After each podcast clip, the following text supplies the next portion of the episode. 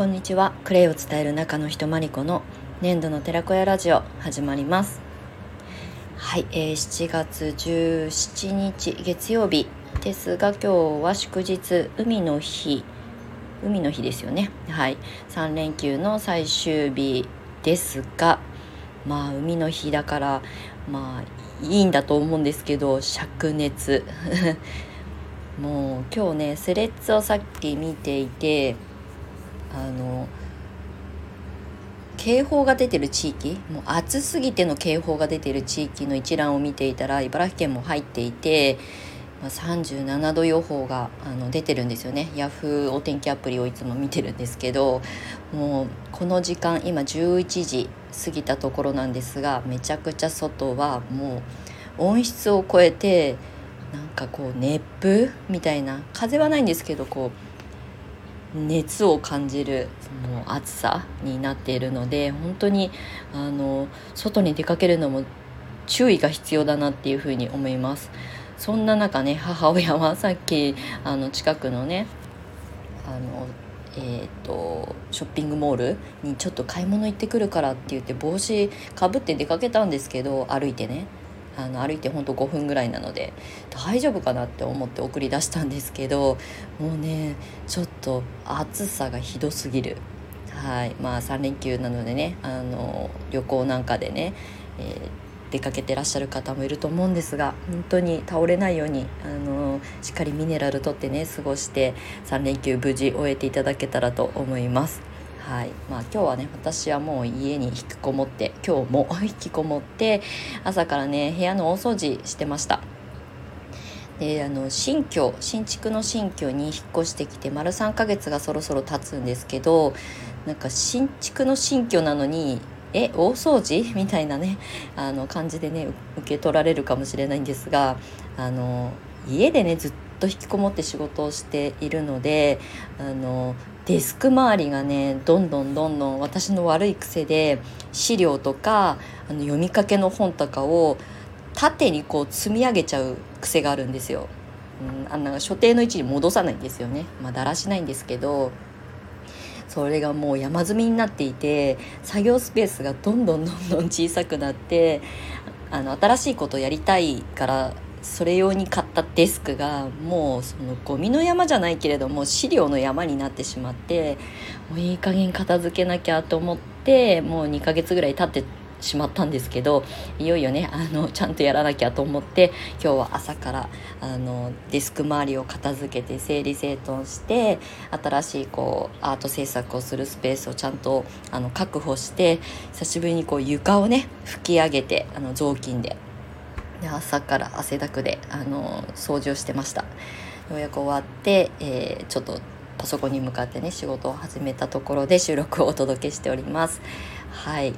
ということであの先にねお知らせをさせてください。現在ですねクレイセラピスト養成講座7月31日までのあの受付をしておりますがあのまあ、あの公式で募集するクレイセラピスト養成講座は今回の募集が最後になります。えー、っと公式でっていうことはあのホームページとかからあのお申し込みいただくっていうことをね今回の募集で最後にさせていただき、えー、もしねあのメンバーシップとかにご登録いただいてあメンバーシップは無料のメルマガなんですけどそちらからねご相談いただいた時はもしかしたらあのちょっと非公開であのお受けすることもあるかもしれないんですが一旦あのクレイセラピスト養成講座7年あ丸6年やってきて7年目に入る教室ではあるんですけれども一旦養成講座はあの一旦とりあえずあのお休みあの無期休校という形で、えー進めていこうかなと思っているのでその7月31日までの申し込みで今年の下半期、えー、と8月もしくは9月からえー、11月末までにかけての3ヶ月4ヶ月の間でお勉強してくださる方のみあのお受けする形で今募集しております。でホームページの方に、えーと、該当ページとあとニュースのトップページの方にも今あのクレイカフェのあのプログラムとセット割というあちょっとキャンペーンをねしているので、まあ、そちらもよかったら見ていただけたらと思います。はい。概要欄の方にホームページのリンクを貼らせていただきます。はい。であともう一つがクレイカフェプログラムの、えー、募集。で、えーと、昨日リニューアルをしました。あのディレクターさんの募集とメンバーさんの募集を引き続きしてるんですけれどもあの募集要項をリニューアルをさせていただきまして、えー、ちょっとあのベースアップという形になっております。はい、詳細はあのホームページの方にもあのクレイトコーヒーとっていうページがあるのでそちらからご覧いただけたらと思います。はい。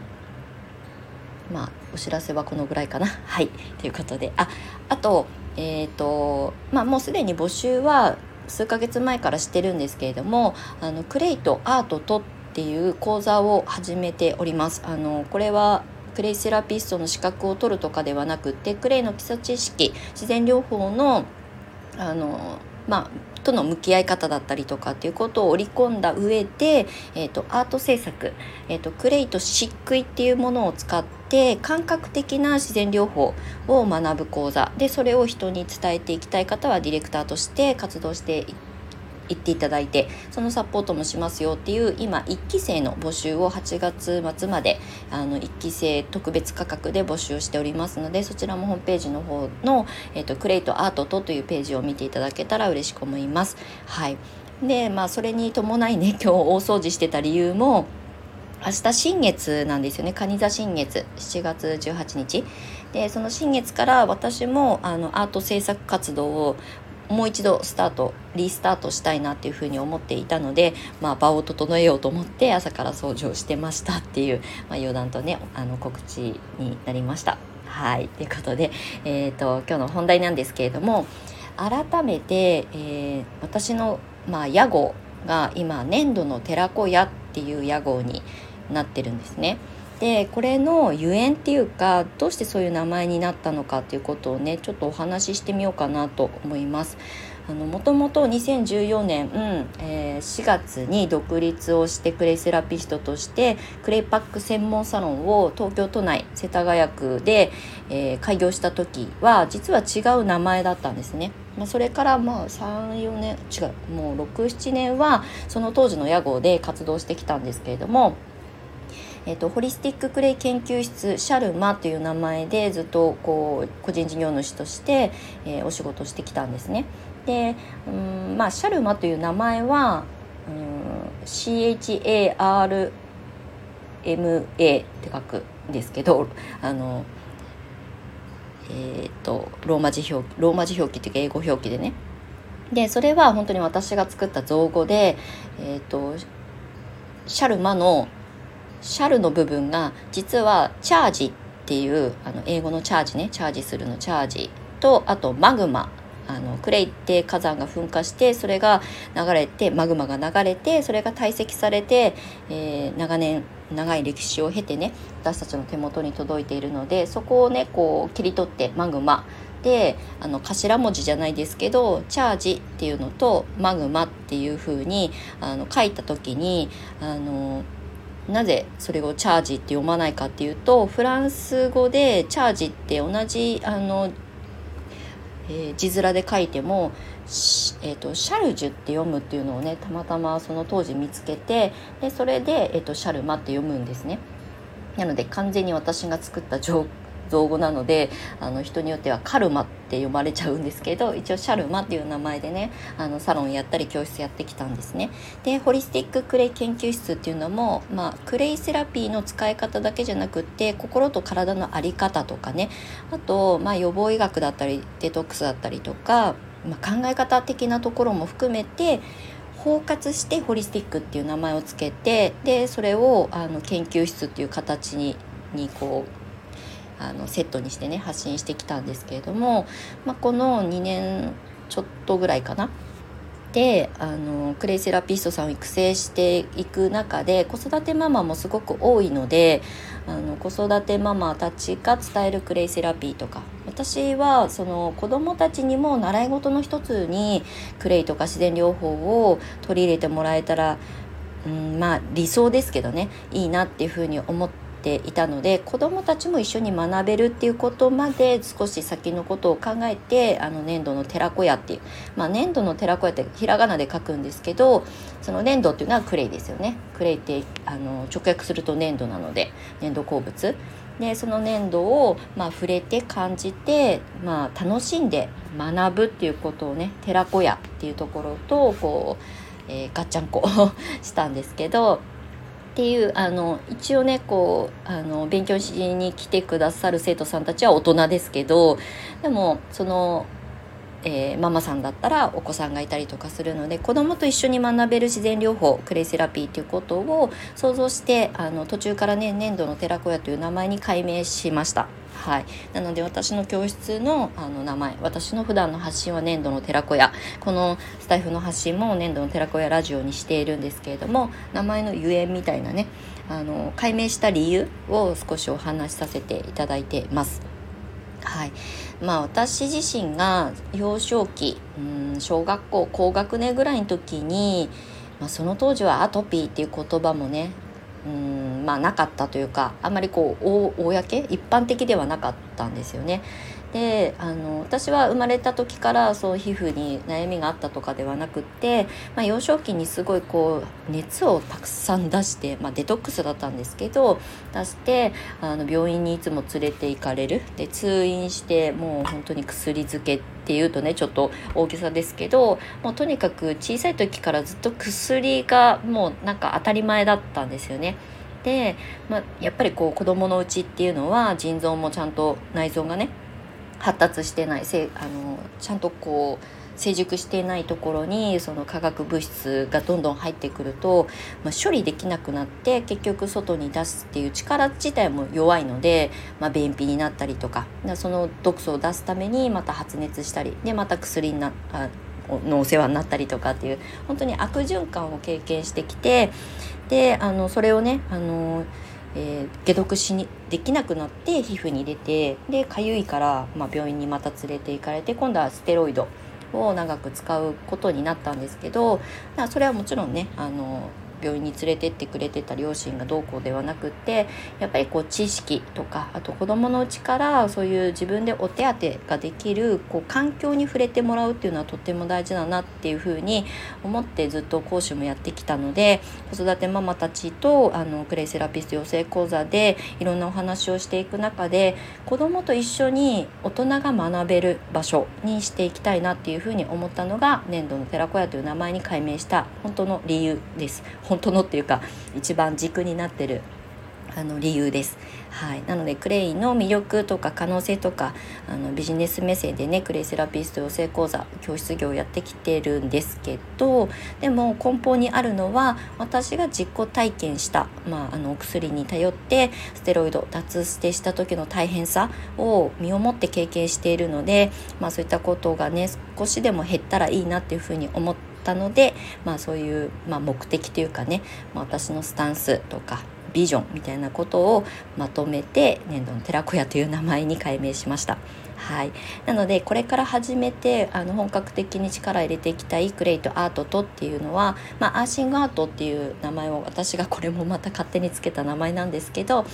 あの、まあ、理論を中心にねお話ししてきたこれまでのクレイセラピスト養成講座クレイセラピーのワークショップはもちろんとっても大切なんですけどもっと感覚的なあのところにアプローチするあの触れて感じるとかね直感みたいなものをじゃあ目で見える形でうん、まあ、受け取ってもらおうということでアートと掛け合わせて自然療法をクリエイティブな形あのをまあ、講座にしたりとか私も作品作りしたりしたいなっていうふうに思っています。あのグレートアートとまあ、あの一過去アーシングアートに関しては子どもとも一緒にね楽しみながらそれこそ今この夏休みのねこれから入るタイミングだとあの夏休みの宿題課題自由研究とかにもね採用してもらえるんじゃないかなと思ったりもしているし、まあ、粘土遊びの延長で触れて感じてでクレイと漆喰を使うので、まあ、手で触れたりあの道具使ってもいいんですけど手で触れたりするとそれだけでアーシングなんですよね。そうあの歯磨き粉作ったりとか化粧水作ったりファンデーション作ったりとかっていうのが、まあ、今まで教えてきた伝えてきたクレイセラピーの、まあ、いくつかある中の形なんですけど触れるっていうことと感覚的にこうなんかとらわれずに自由に表現するっていうことも心の解放だったりとかデトックスにつながっていくのでセルフラブだったりとかっていうことにもまあ言ったらあの紐づいていくかなっていうふうに思っています。なので子供とも一緒に楽しめるアシングアートのあの今ディレクタークラスっていう風に募集させてもらってるんですけど、まあ、あの私自身も作品は作りながらあのクレイを伝えて行きたいっていう方も含めて、まあ、ご興味持っていただけたら嬉しいなと思っております。はい、なのでこれからちょっと私はクリエイターを目指して クレイをあのまあ、大切なね地球の恵みなので無駄遣いは絶対しないであの本当に色付け程度とかねちょっとクレイがこう身近じゃない人にも届くようなまあ、アプローチがこのアーシングアートで届けられたらいいなっていうふうに思っております。なのであのクレイをねちょっと興味あって勉強したいなとかあとクレイを学んでる最中とかねあとクレイを発信し始めたんだけどもうやっぱりこう一応先駆者たちがねこの10年間の間にたくさん増えたので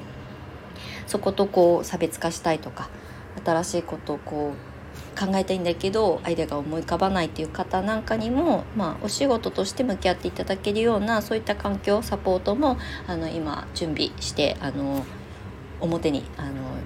出させていただいておりますのでもしよかったらねクレイトアートとというページをねホームページご覧いただけたら嬉しく思います。はいということで粘土の寺子屋の名前の由来ゆえんを今日はあの改めてちゃんとお話ししたことなかったなと思ったので今日はこういう形であの音声でお届けしてみました。はいということで何かここにね共感してくださる方とのご縁がまた新たにつながると嬉しく思います。はいということで暑いあの3連休の最中に、えー、長い収録にお付き合いいただきましてありがとうございました。はいあの夏バテまだ梅雨明けてないのかな？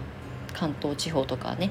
まあでも暑いので本当にしっかりあのお水だけじゃなくってあの塩とかねミネラルあの植物性のものをたくさんとってあの過ごしていただけたらと思います。夏本番はこれからなのでね。はい心と体を整えてまいりましょう。はいということでまた次回の収録配信でお目にかかりましょう。最後までお付き合いいただきましてありがとうございました。粘土の寺子山理子でした。またね。